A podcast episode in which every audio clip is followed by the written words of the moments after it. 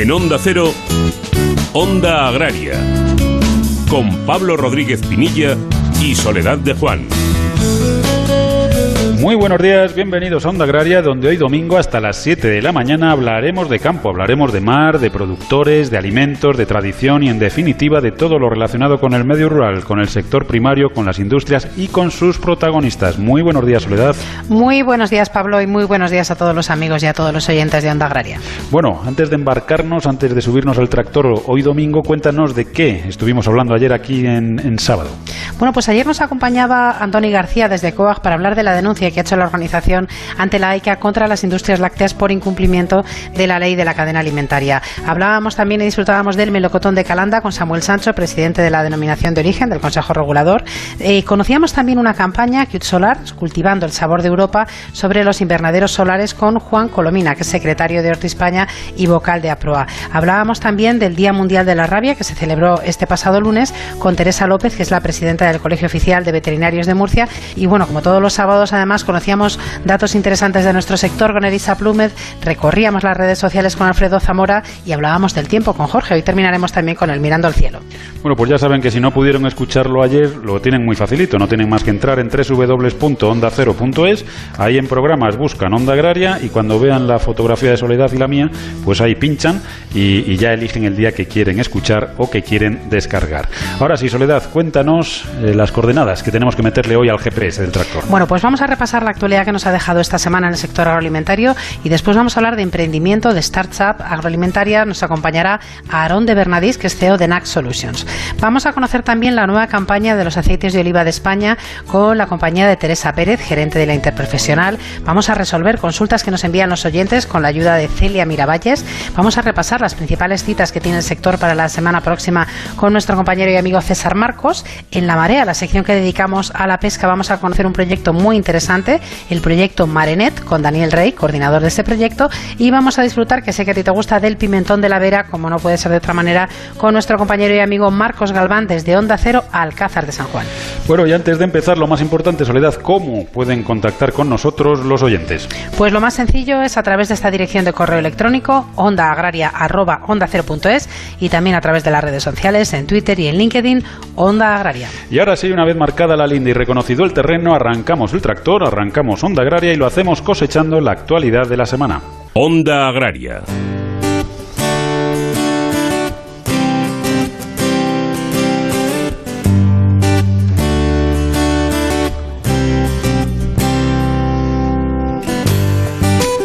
Cooperativas Agroalimentarias de España reelige por unanimidad en su Asamblea General a Ángel Villafranca como presidente. También han sido reelegidos Juan Rafael Leal, vicepresidente primero, Cirilo Hernández, vicepresidente segundo, Jerónima Bonafé, secretaria, y José Montes, vicesecretario. Ángel Villafranca destacó en su discurso que las cooperativas no son el problema del sector, sino la mejor solución para la defensa de la renta de los agricultores y ganaderos. Respecto a la ley de la cadena alimentaria, Villafranca afirmó que comparten el objetivo de mejorar los precios que perciben agricultores y ganaderos por sus productos, persiguiendo las prácticas comerciales desleales y mejorando las relaciones entre los operadores, pero eso sí teniendo en cuenta las circunstancias de los mercados, así como el resto de los elementos que configuran un precio, los costes de producción, pero también la evolución de los precios del mercado, la calidad, la cantidad, el origen o las modalidades de entrega. El Consejo de Ministros aprobó el pasado martes el Real Decreto por el que se regulan los productos zoosanitarios de reactivos de diagnóstico de uso veterinario, los sistemas de control de parámetros fisiológicos en animales y los productos destinados al mantenimiento del material reproductivo animal. El objetivo es regular, simplificar y perfeccionar los procedimientos de autorización e inscripción de los productos zoosanitarios e introducir novedades relativas a la administración electrónica, según lo desarrollado por la Ley 8-2003 de Sanidad Animal sobre la autorización, inscripción, comercialización y uso de los productos zoosanitarios. La Comisión de Agricultura del Congreso de los Diputados aprobó el lunes 28 una proposición no de ley del Partido Socialista en la que pide al Ejecutivo que se refuerce el papel de la Agencia de Información y Control Alimentario, la, AICA, así como que se incremente su presupuesto y se dote de mayor personal.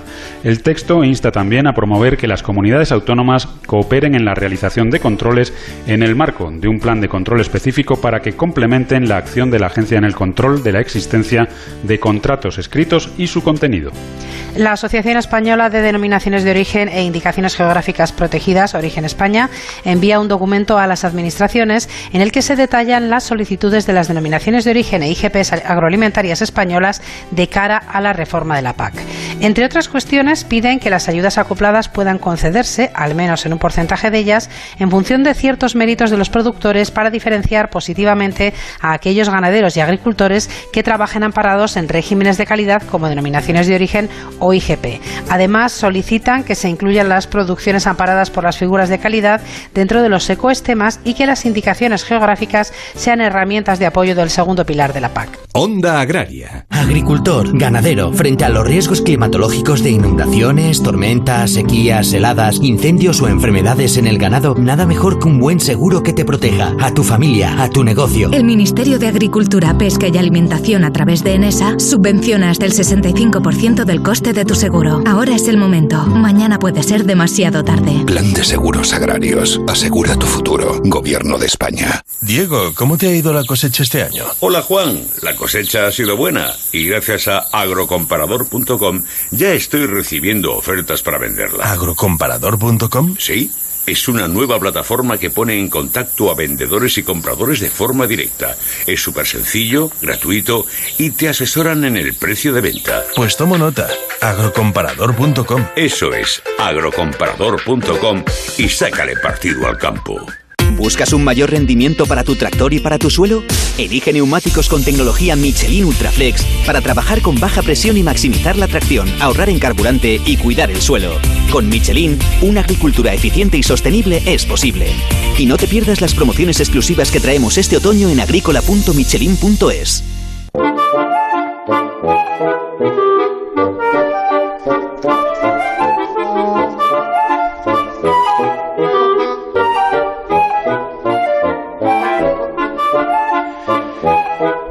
ya saben nuestros oyentes que aquí en Onda Agraria nos gusta la tecnología, nos gusta la innovación, nos gusta ser positivos y nos gusta pues lo que llamamos las agroalternativas. Y hay muchas y muy buenas en el, en el campo. Ya habrán oído hablar todos ustedes de lo que son las startups, esas empresas que se ponen en funcionamiento y luego muchas de ellas no se vuelve a saber de ellas, no, eh, pues habrán salido adelante, no habrán salido adelante. Bueno, pues hay muchas que salen adelante, hay muchas que ahora mismo son rentables y hay muchas que con muy poquito salen, salen para adelante. Así que hoy vamos a poner un ejemplo de, ella con unos emprendedores que, se liaron la manta a la cabeza y se, se metieron en un, en un, maravilloso proyecto.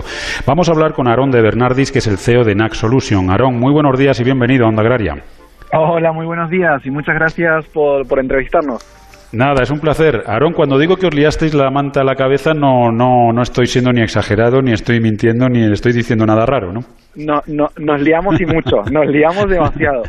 Eh, empezamos, eh, bueno, en NAC Solutions somos tres socios y en su momento cuando salió la idea, uno de los fundadores, que es Caleb, que en particular es mi hermano, eh, él era doctor trabajando en la universidad y él estaba casado con la otra socia, estaban a punto de tener un bebé y yo estaba trabajando en una empresa con un magnífico sueldo, con esto que tienes coche con tarjeta de empresa, y dijimos, eh, tiramos todo por la borda, por así decirlo, y empezamos de la nada. Y al final nos salió bien. Hoy en día NAC Solutions está en 12 países y, y la verdad que el, el sueño de startup, eh, ese que vemos a veces en Silicon Valley y San Francisco, pues también en España está sucediendo. Aaron, ¿qué habéis ganado con, con NAC Solution a nivel personal, a nivel profesional y a nivel, pues, pues bueno, pues de, de lo que es de desarrollarse una persona? Pues a ver, eh, yo soy de las personas que el domingo quiere que llegue el lunes y, y, y eso es complicado, ¿no? Intentamos transmitir este ambiente que, que, los directores tenemos pues a toda la empresa, ¿no? Entonces nuestra oficina es un poco esas fantasías tipo Google, ¿no? Es muy bonita, muy abierta, es una empresa muy horizontal y que no hay nadie por encima del otro, sino que valoramos mucho a las personas, eh, tenemos bastante tiempo para nosotros y, y, es diferente, es diferente trabajar para uno que, que, pues al fin y al cabo está en, una gran, en un gran corporativo, ¿no? Aaron, ¿qué tal? Muy buenos días. Muy eh, buenos días. Eh, mucha gente de la que, la que nos esté escuchando, con, nos te está viendo además reírte y tan positivo, dirá, pero bueno, ¿y a qué se dedican sí, sí? Digo, porque, ¿no? a, ver, a ver, no nos está dando muchas sí, pistas. Si queremos coger ese mismo camino, ¿a qué os dedicáis, Aaron? Pues mira, nosotros nos dedicamos en, particular a algo que se conoce una tecnología que es Remote Sensing, que al fin y al cabo es monitoreo de cultivos a través de satélites, utilizando especialmente, eh, aprendiendo el cultivo y utilizando técnicas de inteligencia artificial para poder predecir, ¿vale? Hablando rápido y fácil, es como que hacemos una radiografía del, del cultivo y podemos ver las necesidades que tienen todos los aspectos, ¿no? no quiere, eh, las necesidades de agua, de fertilizado, con el objetivo de, al fin y al cabo, pues reducir lo normal, ¿no? Reducir costes y aumentar producción.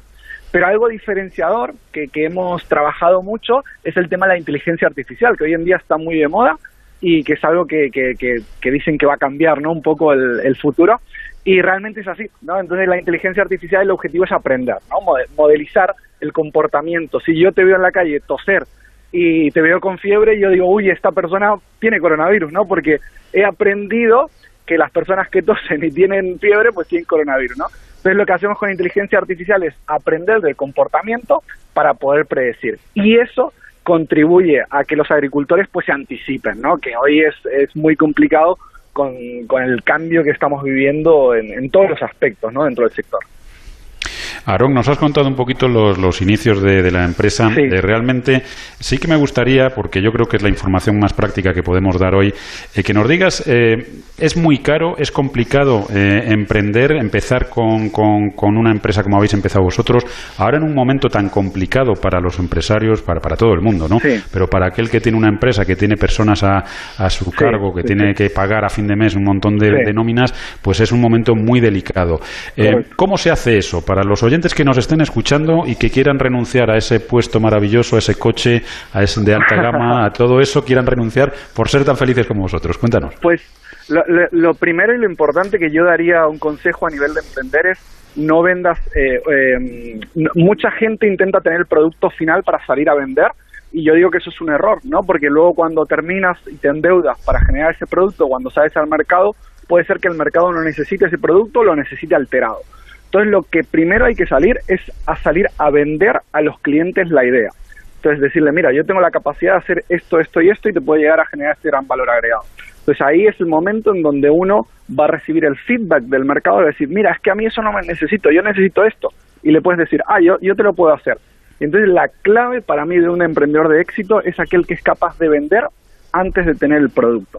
Y cuando vendes antes de tener el producto, empiezas a generar caja. Y eso pasa a poder dormir por las noches, porque hay muchas empresas o emprendedores que lo que hacen es que piden prestado dinero al banco o le piden a la familia y al fin y al cabo empiezas ya con una deuda. Entonces yo creo que lo, sabio nuestro fue eh, trabajar con una filosofía de deuda cero, ¿vale? De salir a vender, vender, vender, vender, vender. Y al fin y al cabo una empresa funciona si vende, si no vende no funciona, ¿no? Entonces las ideas se tienen que vender y se tienen que pagar por los clientes. Y si realmente eres bueno y tienes un buen producto, va a suceder, va a salir solo y luego nunca vivir por encima de lo que puedas pagar. Eso siempre. Bueno, pues yo creo que es un consejo complicado de seguir, pero que es un gran consejo. Yo, es, verdad que, sería una, una, buena línea para, para comenzar un, negocio. Aaron, nos quedamos sin tiempo, pero sí que me gustaría que nos dejaras pues una, una, una, forma de contacto para nuestros oyentes que os quieran conocer mejor y sobre todo pues que os quieran preguntar alguna duda o, bueno, pues, pues lo que necesiten. Pues genial, si se pueden contactar a través de nosotros poniendo nacsolutions.com, nac solutions, con ese al final.com, y ahí pueden encontrar toda la información y todo el valor agregado que podemos llegar a aportar en el agro, que nos encantaría poder empezar eh, en España, que ya estamos en 12 países liderando prácticamente todo y en España muy poquito. bueno, pues a ver si, si, hay suerte. Aaron de Bernardis, CEO de NAC Solution, muchísimas gracias por habernos acompañado. Es el CEO de una empresa que es rentable, una eh, startup que es rentable en el sector agroalimentario, ¿no? que es un, un doble mérito. Un saludo y hasta otro día. hasta luego, muchas gracias por la oportunidad. Agricultor. Sácale todo el partido a tu cosecha con agrocomparador.com. Recibe ofertas de compra a través de nuestra plataforma y elige aquella que sea más beneficiosa para ti, sin gastos, sin comisiones y sin compromiso. agrocomparador.com esta tierra nunca ha sido fácil. Generosa sí, mucho. Es mi hija y la madre de mis hijos. Yo la cuido y ella me da sustento. Me ha dado tanto. Cuando la mimo, se pone tan bonita. Fertilizantes Mirad. Nos gusta la tierra. Onda Agraria. Onda Cero.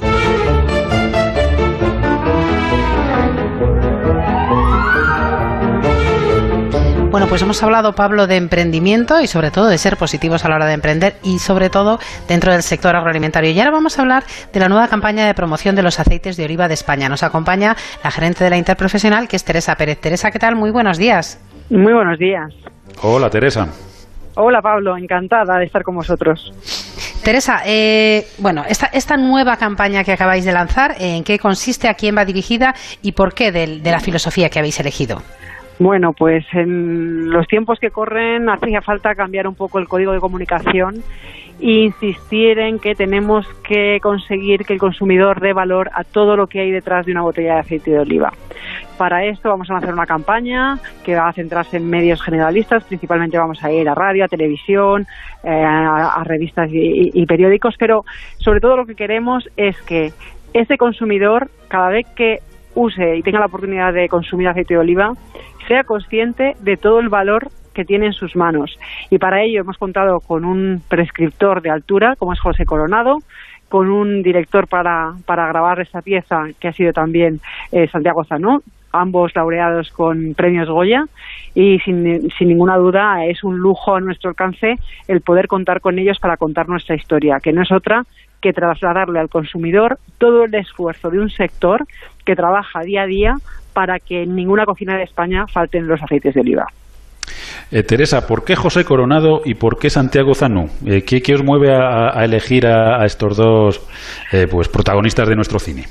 Bueno, pues, lo primero es que para, para trasladar el mensaje queríamos eh, que fuera una persona con rotundidad, con verdad, una persona conocida de todos a nivel nacional, eh, porque eso siempre ayuda al recuerdo de, de, tu mensaje, ¿no? Entonces consideramos que José Coronado es una persona de sobra conocida, que tiene una voz magistral y que va a acompañar perfectamente el mensaje que queremos trasladar. Y por otro lado, un Santiago Zanú, porque eh, queríamos tratar de buscar otra visión, o sea, y, tratar de eh, combinar estas dos cosas, ¿no? El hablar del producto y por otro lado usar un código visual que nos permitiera acercar el campo al consumidor.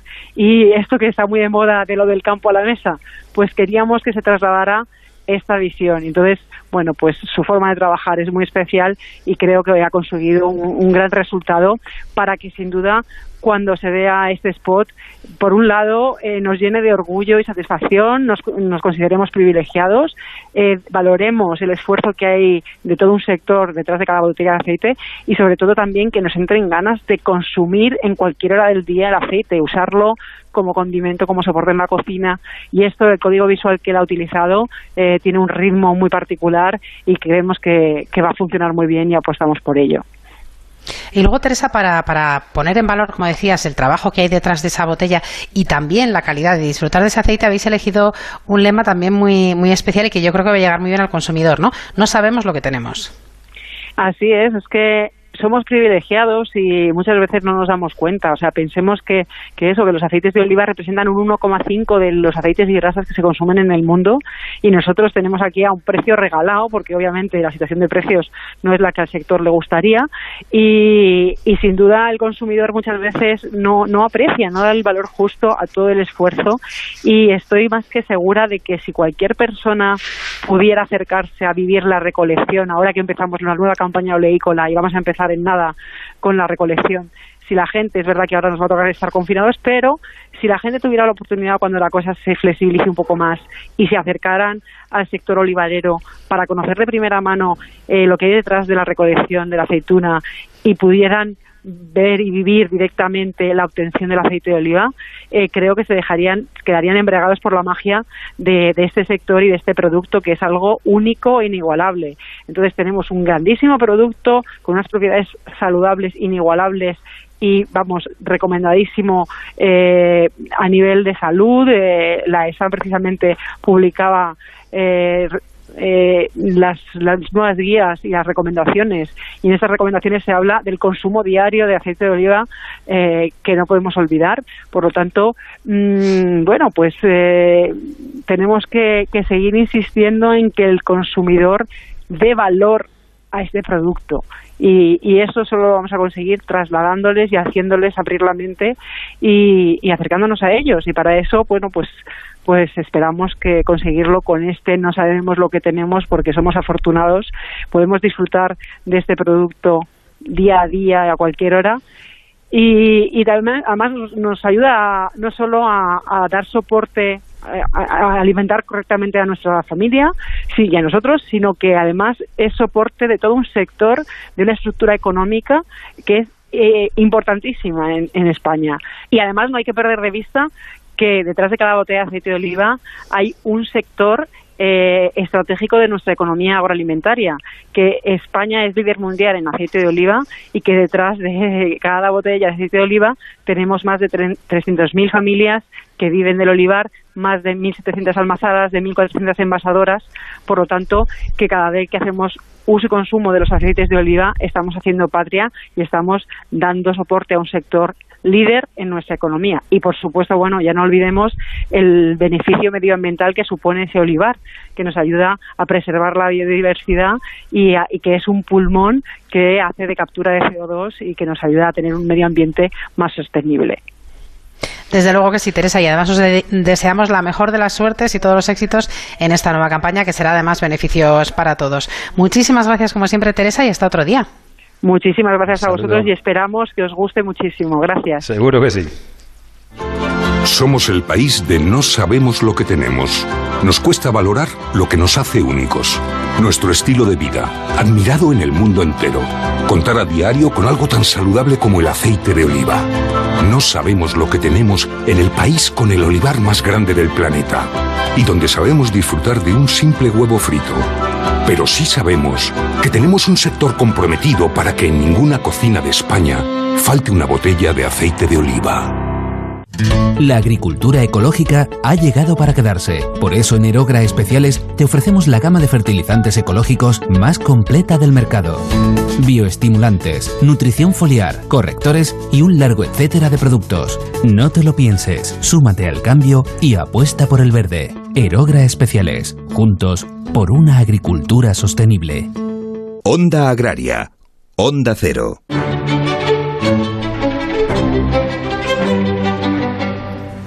Plan de seguros agrarios de Enesa nos interesa a todos y desde luego Soledad conocer las consultas de los oyentes también, así que vamos con ellas.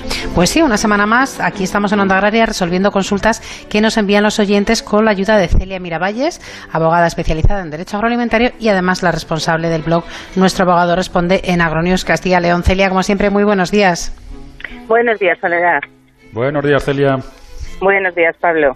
Tenemos un par de consultas para hoy. La primera nos la ha enviado Arturo y nos dice, yo cultivo parte de una parcela que tiene dos hectáreas junto con otros dos renteros desde hace 30 años. La finca me he enterado ahora de que la quieren vender a otra persona que no es lindero y nos pregunta, ¿podemos salir al retracto los tres renteros? En principio, cada rentero solo podría salir a la parte o la porción de finca que lleva en arrendamiento. Si alguno de estos renteros eh, renuncia a ello, es decir, no quiere salir al retracto, los otros dos pues sí podrían salir al retracto de esa porción de, de finca, ¿no? Y lo que tienen es un derecho de retracto de forma preferente a cualquiera de colindante, ¿no? Ya que la finca que vende eh, nos está diciendo que tiene más de una hectárea.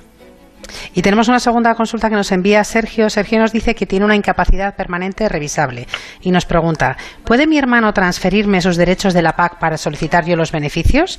En ese caso, ¿cómo tendría que hacerlo? Y también nos pregunta si se reducen esos derechos al pasarlos de su hermano a él. La percepción de las ayudas de la PAC, en principio tampoco es incompatible con prestaciones por incapacidad, ¿no? En, al menos en la parte que afecta a las ayudas, ¿no? Pero sí que tendría que mirar porque puede haber posibles incompatibilidades que puedan haberle especificado en, la propia resolución de incapacidad, ¿no? Y con el tema de seguridad social, lógicamente de la pensión. En cuanto a si se aplican o no peajes eh, en la cesión, pues todo depende cómo se vaya a tramitar la misma, porque si es con tierras o no, eh, puede haber una penal, penalización y también bueno, pues hay que valorar otras circunstancias del de caso en concreto. Pues muchísimas gracias, Celia, como siempre, y hasta la semana próxima. Hasta la próxima semana, Soledad. Un abrazo. Adiós. No permitas que el mal tiempo arruine tu mejor cosecha, ni te arriesgues a que tu ganado corra peligro. No esperes a final del periodo para contratar un buen seguro agrario que te proteja. A ti, a tu familia, a tu negocio. El Ministerio de Agricultura, Pesca y Alimentación a través de ENESA subvenciona hasta el 65% del coste de tu seguro. Ahora es el momento. Mañana puede ser demasiado tarde. Plan de Seguros Agrarios. Asegura tu futuro. Gobierno de España. Pablo Rodríguez Pinilla y Soledad de Juan. Onda Agraria.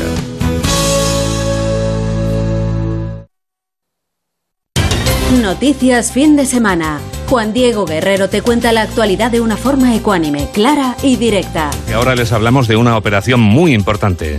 Es una operación que toma nombre de una diosa romana y que acaba de comenzar. Es fundamental porque los agentes del Cuerpo Nacional de Policía que se suman a ella combaten posibles amenazas en nuestras fronteras. Alfonso, hablemos de libros. Los que están hoy en la cuesta de Moyano, en la capital de España, firmando ejemplares para fomentar la vuelta, si es que alguna vez nos hemos marchado, en la lectura de los libros. Cada día hay que leer más. Nos, aproximamos a Bruselas, donde sigue celebrándose un Consejo Europeo Extraordinario presencial que va para largo. Para estar siempre bien informado, noticias fin de semana.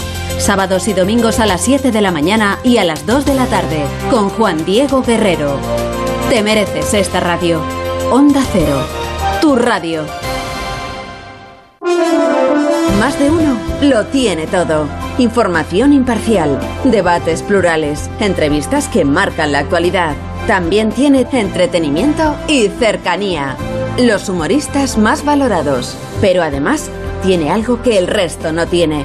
Tiene ingenio y creatividad, sorpresa e innovación tiene a Carlos Alsina. Miren, hoy lo vamos a hacer todo al revés. El objetivo que tenemos es no poner un pie en el estudio de radio contándoles lo que sucede y lo que suena aquí fuera. Estamos en Onda Cero transmitiendo el entierro de Benito Pérez Galdós. Estamos eh, emitiendo desde la Plaza de la Nos Villa. hemos venido hoy aquí a hacer una inmersión, enterarnos de cómo es un día cualquiera en la vida de quienes trabajan la tierra. De... Todo en un solo programa. Más de uno. Desde las 6, la mañana de la radio. Con Carlos Alsina. Te mereces esta radio. Onda Cero. Tu radio.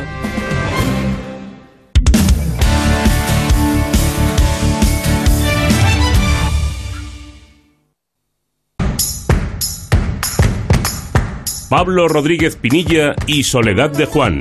Onda Agraria. Bueno, pues ya estamos de vuelta. Recuerden que están escuchando Onda Agraria, que están en la mejor emisora posible, están en Onda Cero y que estaremos con todos ustedes hasta las 7 de la mañana hablando de campo y hablando de mar. Y recuerden también que pueden hacer Onda Agraria con nosotros escribiéndonos a ondaagraria.es y también a través de las redes sociales en Twitter y en LinkedIn hay que buscar Onda Agraria. Si necesitan escuchar el programa en otro momento o quieren hacerlo de nuevo, lo tienen muy sencillito también. Hay que entrar en www.ondacero.es, buscar en programas, pinchar en Onda Agraria y allí elegir el sábado o domingo que quieran escuchar o descargarse. Y ahora lo que vamos a hacer es coger lápiz y papel, Pablo, porque vamos a anotar las citas que tenemos obligatorias para la semana que viene en nuestro sector, el sector agroalimentario. Eso significa que nos acompaña César Marcos. ¿Qué tal, César? Muy buenos días. Muy buenos días, Soledad. Muy buenos días, Pablo. Buenos días, César. Y muy buenos días a nuestros oyentes. Pues bueno, eh, arrancamos, arrancamos un nuevo curso y yo creo que no nos vamos a separar, no sé hasta cuándo, pero del formato virtual. ¿Por qué? Porque precisamente el viernes pasado eh, ha empezado la gran feria Fruit Attraction, pero en su formato virtual. Entonces, eh, es reseñable decir que hasta el 31 de octubre, fijaos, habitualmente Fruit Attraction tiene unos días, cuatro o cinco días, me corregiréis, de celebración presencial como siempre, pero ahora alarga un mes pues toda su operativa y lo hará a través de una aplicación, a mobile app, con todas sus funcionalidades a través de la web. Pues por, ¿para qué? Pues bueno, para poner en contacto a los profesionales del mundo de las frutas y las verduras en, en cerrar operaciones de compraventa, también enriquecer la red de contactos, conocer toda esa oferta de proveedores y establecer videollamadas y encuentros B2B, o sea, es decir, cara a cara entre, entre empresas y sobre todo porque va a introducir el sistema Chat Live, que es un sistema en el que gracias a un sistema de inteligencia artificial se pueden organizar sesiones, demostraciones, pues bueno, alojar vídeos y también documentación técnica. Todo esto, ¿cómo se puede acceder a todo esto? Bueno, pues yo les, eh, les doy el camino más fácil. Métanse en ifema.es, el apartado de Fruit Attraction, y ahí verán el enlace para acceder a esa app, bajársela y poder asistir de manera virtual pues a, algo que mm, esperemos y Dios lo quiera en 2021 se celebrará del 5 al 7 de octubre por la Fita Traxon de siempre. Esperemos presencial, que esperemos que así sea, tienes toda la razón. Y que nos veamos allí todos. ¿Qué más, ¿Dónde más vamos, eh, César? Pues mira, nos vamos al jueves. Eh, nos vamos al jueves, perdón, nos vamos al viernes 9 de octubre, que se me he equivocado. Bueno, pues hay una interesante eh, webinar, un interesante encuentro sobre política agraria común, una oportunidad histórica para el mundo rural y la naturaleza. Así, así ellos lo suscriben pues eh, sobre todo es un webinar mm, por parte de la Asociación de Periodistas Medioambientalistas, APIA, y este grupo que se llama Por Otra PAC, que dan su visión de cómo les gustaría que fuera la política agraria común. Entonces, interesante eh, acudir, asistir, pues para ver qué nos cuentan, pues por ejemplo, con asociaciones de consumidores como la CECU, también que dicen desde WWF o Ganaderas en Red, o, como digo, esa coalición por otra PAC. ¿Cómo acceder? Mm, sigo por el camino más fácil, para no ver tantos códigos ni nada. Métanse en la, en la página web de Por Otra PAC y ahí hay un enlace para poder eh, asistir mediante un código de acceso gratuito y el 9 de octubre de 10 a 11 pues asistir cómo, cómo ellos ven esa política agraria común desde el lado más medioambientalista. Y si queréis, y si hay tiempo, cierro con un concurso de fotografía, el de siempre, el concurso por antonomasia, sin menospreciar a los demás, Foto Rural 2020. Eh, su plazo de participación finaliza el 18 de octubre, pero yo soy madrugador y digo, quien quiera participar, que adelante. Es un concurso de fotografía que ya va por 14 eh, ediciones y bueno, pues allí pueden concursar todos los que eh, hagan instantáneas acerca de la cadena agroalimentaria, desde la producción hasta el plato. Eh, ¿cómo, ¿Cómo acceder a las bases? Pues en esta página web, concurso fotorural.es, todo junto, concurso fotorural.es, con la mirada en el 18 de octubre que finaliza el plazo para presentar fotografías. Sí, pero a ver si no llegamos hasta el último día, César, a ver si las enviamos antes. Muchísimas gracias por este recorrido y la semana que viene ya nos cuentas qué más cosas tenemos para la próxima. Eh, con mucho gusto y a iniciar esta, esta nueva temporada, no sé cómo decir, si confinados, inmovilizados, pero siempre activos. Claro que sí, y positivos. Muchísimas gracias, un saludo. Un saludo y buen domingo. Agricultor, ganadero, frente a los riesgos climatológicos de inundaciones, tormentas, sequías, heladas, incendios o enfermedades en el ganado, nada mejor que un buen seguro que te proteja a tu familia, a tu negocio. El Ministerio de Agricultura, Pesca y Alimentación a través de ENESA subvenciona hasta el 65% del coste de tu seguro. Ahora es el momento. Mañana puede ser demasiado tarde. Plan de Seguros Agrarios. Asegura tu futuro. Gobierno de España. Diego, ¿cómo te ha ido la cosecha este año? Hola Juan, la cosecha ha sido buena y gracias a agrocomparador.com ya estoy recibiendo ofertas para venderla. ¿Agrocomparador.com? Sí. Es una nueva plataforma que pone en contacto a vendedores y compradores de forma directa. Es súper sencillo, gratuito y te asesoran en el precio de venta. Pues tomo nota. Agrocomparador.com. Eso es, agrocomparador.com y sácale partido al campo. Pablo Rodríguez Pinilla y Soledad de Juan. Onda Agraria.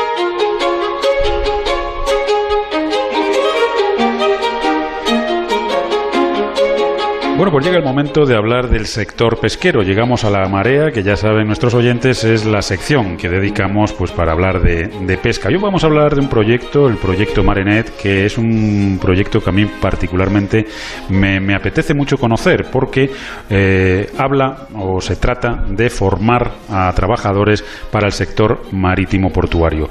De todo ello vamos a hablar con Daniel Rey, que es el coordinador de Marenet. Daniel, muy buenos días, bienvenido a Onda Agraria. Hola, muy buenos días, Pablo. Eh, Daniel, cuéntanos, eh, yo he anticipado o he adelantado un poquitín lo que es Marenet, pero en profundidad, ¿en qué consiste el proyecto? Bueno, el proyecto es un proyecto que está financiado por, la, por el Fondo Marítimo Pesquero de la Unión Europea a través de, ASME, ¿no? que es la Agencia Ejecutiva para la Pequeña y Mediana Empresa, y consiste en en crear una relación entre las capacidades formativas, eh, tanto en el mundo académico de la enseñanza superior como en, otro tipo de, institutos educativos, eh, FP2 o, otras enseñanzas eh, profesionalizantes en relación a las necesidades del, del, mercado. Eh, de tal forma que dentro de lo que es la economía azul, del impulso que hace la, Comisión Europea por, desarrollar este tipo de, economía sostenible, hay un programa de carreras azules en el que encajamos nosotros. Em, el proyecto, bueno, es, es, una cooperación entre, entre España, Francia e Irlanda. Están implicados eh, eh, hasta ocho, ocho socios. En, en, Irlanda tenemos al, al Instituto eh, Marino, que es el IMDO, que es equivalente al Oceanográfico Español en Dublín, y también un instituto de tecnología de, de, Cork, que es un, instituto de, tecnológico de enseñanza superior. En Francia está implicada la Universidad de La Rochelle, que como sabéis tiene un puerto importante y una actividad eh, en el sector marítimo también muy importante. Y en España pues hay una combinación de, de socios, es la parte más importante del proyecto, está constituido por el, está coordinado todo por el Campus Domar, del que yo soy también director, aquí en la Universidad de Vigo, y eh, por una serie de, de, institutos y de socios, entre ellos dos asociaciones profesionales muy importantes, que son Aclunada, en el sector de, la, de la construcción naval y del metal, y luego CEPESCA, que como sabéis es la agencia española, la Asociación Española, de la Confederación Española eh, de Pesca. Y luego además está muy implicado el, el, puerto de Vigo, que como sabéis es uno de los impulsores de, de, de del Blue Growth, de este crecimiento azul, es un ejemplo de puerto verde eh, europeo, ha recibido muchos premios, y una consultora que se llama Ixen, que ha jugado un papel muy importante en organizarnos a todos y, impulsar este tipo de proyectos formativos. En lo que se refiere a, a, los, no sé si quieres irme preguntando más cosas o voy. Bueno, realmente es que el, un poco, pero si me el, que más conoce el, que más conoce el proyecto eres tú, Daniel, con lo cual eh, se trata sobre todo de que llegue a la gente y que, que todas estas personas, pues que, que mm, quieren hacer algo y no saben muy bien qué, que se, se bueno, pues, pues se, se embarquen, nunca mejor dicho, en este proyecto para formarse en un sector como es el sector pesquero. Bueno, pues este es precisamente el, uno de los objetivos principales del, del, proyecto, ¿no? El, ser capaces de, eso, de fortalecer la cooperación entre las empresas marítimas y el mundo académico, ¿no? Tratamos de diseñar e implementar, pues, lo que es un, una red que llamamos la, la red eh, noroeste atlántica marítima, ¿eh? Se estaría constituida por una serie de centros educativos e industria que tratan de responder un poco a las, a las necesidades del mercado portuario marítimo, pues creando planes de estudios y currícula adecuados a estas necesidades. ¿no? Se trata de establecer una conexión ¿eh? entre la academia y el, mundo académico y el mundo empresarial para que estén más sincronizados y respondan los unos a las necesidades de los otros y haya un flujo eh, mucho más importante de, interacción. Y de esta forma, pues a la vez mejorar también la visibilidad y las oportunidades que están apareciendo ahora en la economía azul a través de todos los proyectos eh, financiados e instrumentos que está articulando tanto la, la, la DGMARE como, como, como EASME. Eh, para fomentar esta, esta economía. Algunas de estas iniciativas pues encajan muy bien dentro de, de de, del Green Deal, del, del Pacto Verde o, de, iniciativas que, conocéis vosotros muy bien en, en, el sector agrícola, que es este de, la, de la granja al plato, ¿no? Y muchas de estas iniciativas están muy ligadas también a esto, ¿no? Y al final, pues se trata de establecer esta red, tiene una expresión eh, digital a través de donde iba a circular todo este tipo de, de elementos formativos que tienen una primera parte que ha sido una consulta a, los sectores, fundamentalmente el portuario, el, pesquero, el de la biotecnología y el de la construcción naval, pero que puede irse ampliando progresivamente a otro en, en, años en años futuros, ¿no? Entonces, a través de esta consulta, pues hemos hecho una primera un primer taller al que asistieron eh, eh, representantes de todos los sectores. Hubo mucho interés internacional también, con, con interés por parte de, la, de, de, UNESCO, de algunas asociaciones de pesca africanas y latinoamericanas. para ver qué, qué, qué, tipo de formación se podía ofrecer. Y entonces, en ese sentido, ha sido muy, muy productivo.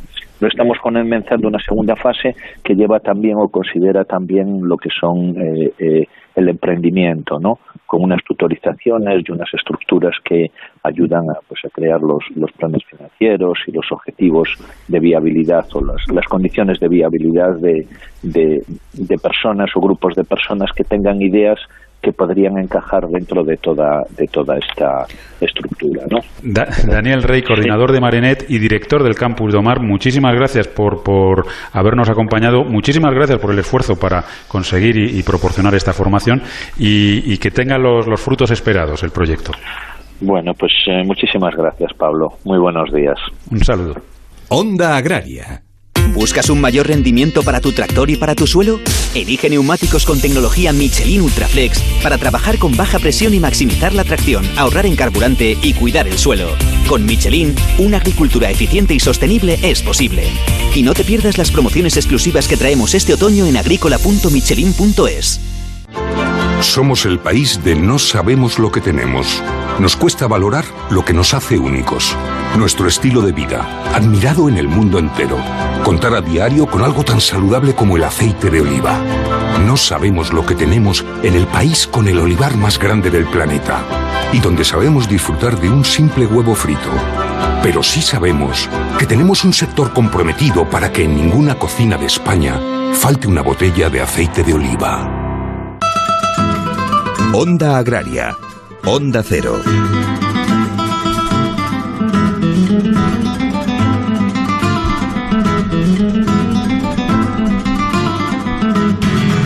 Bueno, llegamos a España, qué bien me sabes. Ya saben la, la, sección en la que recorremos España de norte a sur, de este a oeste, buscando esos productos excelentes, excelentes como ese aceite de oliva del que nos habla José Coronado, pero hay muchos más. Por ejemplo, el pimentón de la Vera, que hoy es el protagonista en nuestra sección. Y por supuesto, Marcos Galván, el responsable de mostrárnoslo. Marcos Galván, desde Onda Cero Alcázar de San Juan, muy buenos días. Hola, ¿qué tal? Muy buenos días, Pablo. Soledad, oyentes de Onda Agraria. En poquitos días os esperamos por este territorio, por esta comarca, para vivir con nosotros la fiesta de la vendimia, desde la denominación de origen La Mancha. Y hay un plato típico, un almuerzo que precisa de un ingrediente esencial. Son las gachas manchegas, las gachas con harina de almortas, que también tienen como ingrediente para dar su propia personalidad el pimentón. Pero no un pimentón cualquiera, nosotros vamos a buscar el de la vera.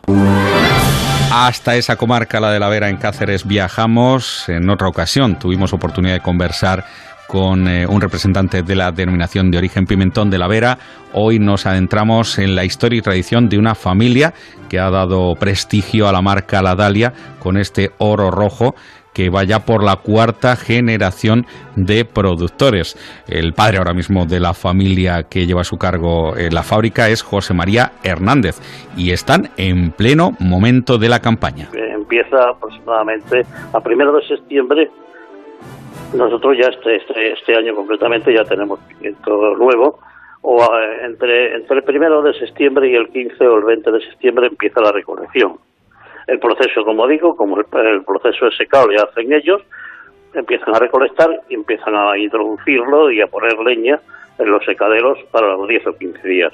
Ese es en sí el proceso de elaboración del, fruto en el, en el campo.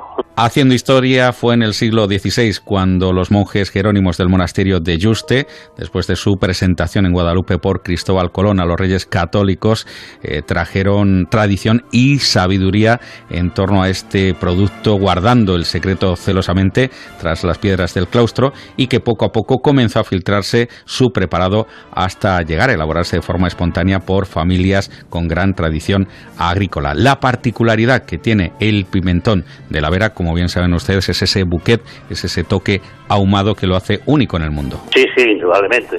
Lo que pasa que también eh, el clima de nuestra zona, de la zona de la Vera, eh, pues no es igual que el de la zona de Murcia, para concretamente para deshidratar el pimiento.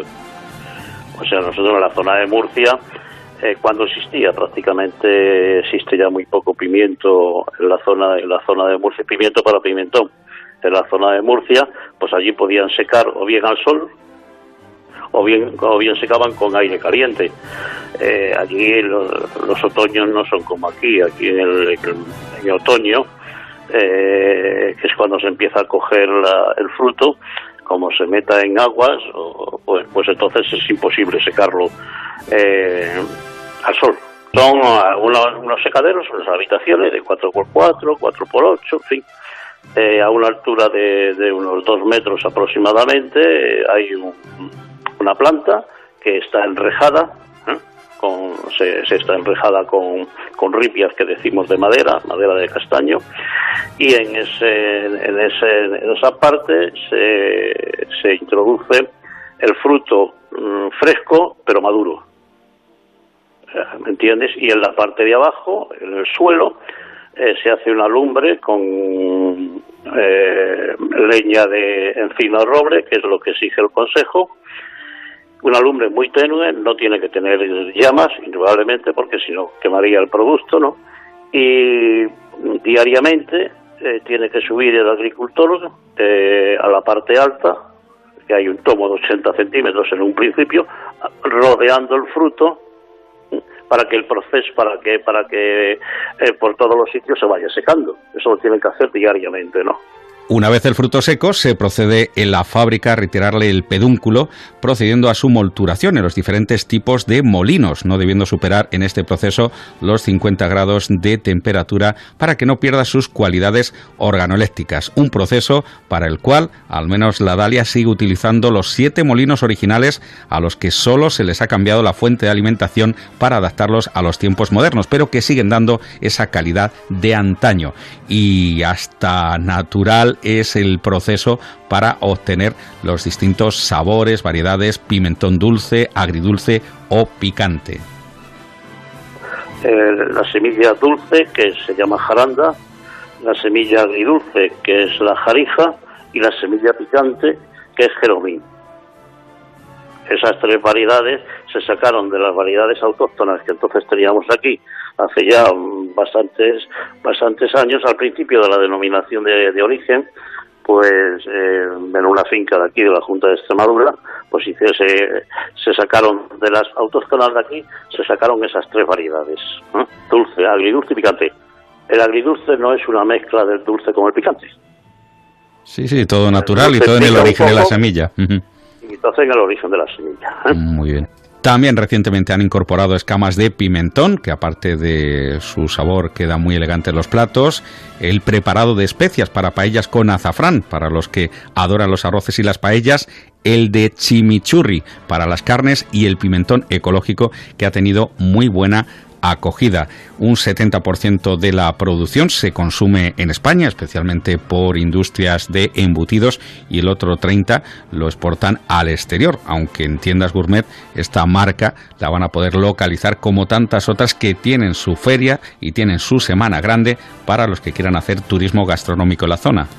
El Consejo, el consejo Regulador ahora mismo, eh, pues llevamos ya tres o cuatro años haciendo ahora en el mes de, de, noviembre, empezará dentro de unos días una semana de delicatessen, y lo llaman las sensaciones del pimentón de la vera, eh, en conjunto con la hostelería, y en fin, hay varios actos en los diferentes pueblos eh, donde hay fábricas de embutidos, eh, sobre todo en hostelería, ¿no?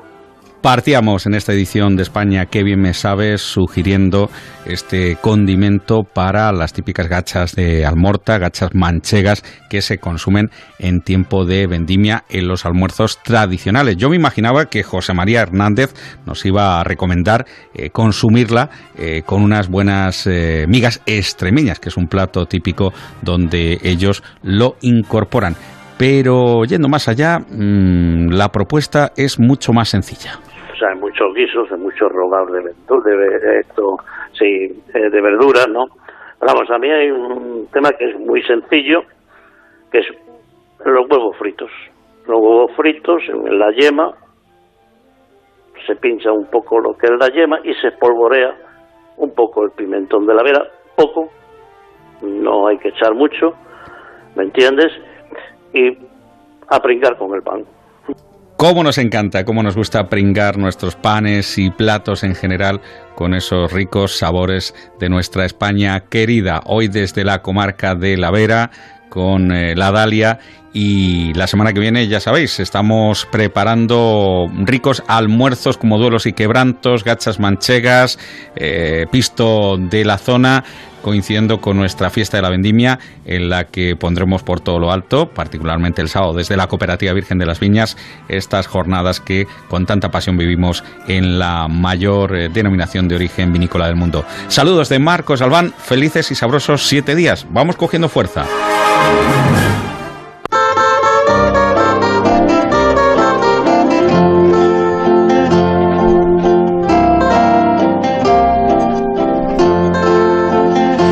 A puntito de terminar el programa, nos queda por conocer el pronóstico del tiempo para esta semana próxima, una tarea de la que se ocupa cada domingo Jorge Ron para que todos salgamos seguros al campo. Agroseguro te ofrece el tiempo en el campo. Muy buenos días, Jorge. Hola, buenos días, Soledad y Pablo, y un cordial saludo a nuestros amigos oyentes en general. La jornada dominical seguirán esas precipitaciones persistentes y abundantes en el norte de Galicia y en el Cantábrico, pero esos chubascos afectarán también a zonas de Castilla-León, de Rioja, de Navarra, el norte de Aragón, de Cataluña y en el Pirineo donde nevará por encima de los 1.400-1.800 metros. Al sur del sistema central la nubosidad mucho más escasa con cielos poco nubosos, al igual que en Valencia y en el sur de Cataluña. Iniciamos la semana con una situación más estable. Anticiclón de las Azores se extiende con una cuña hacia el suroeste de Portugal. Mantendrá la nubosidad abundante y las precipitaciones en Galicia y en el Cantábrico, sobre todo en la zona de Asturias y Cantabria, y también podrá llover en la zona de León algún aguacero en la zona de Cataluña, intervalos nubosos en Castilla y León y cielos poco nubosos en el resto de la península. Situación que se mantiene de cara al martes, con esas precipitaciones a orillas del Cantábrico con vientos del noroeste y temperaturas que refrescan en la zona del País Vasco, Rioja y Navarra y por el contrario suben hacia valores agradables en Andalucía, Extremadura, Murcia e inclusive en la zona centro. A partir del miércoles por la tarde alguna nubosidad en la zona de Galicia, intervalos nubosos en el Cantábrico, algún chubasco en las Baleares y cielos poco nubosos en el resto de la península. A la espera de que el jueves, que una nueva borrasca se acerca a Escocia, favorecerá la entrada de aire frío que empieza sobre la península.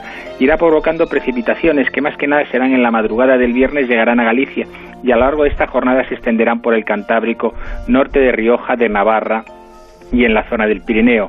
Las nubes y la inestabilidad aumentará de cara al sábado, descendiendo las temperaturas en todo el oeste peninsular con aguaceros que serán más irregulares por la mitad norte de cierta intensidad que de cara al próximo domingo tendremos una jornada muy inestable con aguaceros muy regulares. Habrá que estar pendiente para ese fin de semana para saber si el descenso térmico y la inestabilidad se confirma que están acusada como hoy la, la aventuramos. Bueno, pues hasta aquí la previsión para esta semana, Jorge. Que pases un buen domingo y hasta la semana que viene. Hasta la semana que viene y un abrazo. Amaneces antes que el sol y peleas contra sequías, granizo y cada día empiezas de nuevo. Eres de una naturaleza especial. Por eso en Agroseguro hay una bonificación especial para ti. Contrata ahora tu seguro de herbacios y consigue una bonificación del 5%. Consulta condiciones con tu mediador o en agroseguro.es. Agroseguro, más que un seguro. Y recuerden que ahora es el momento de contratar el seguro de ganado.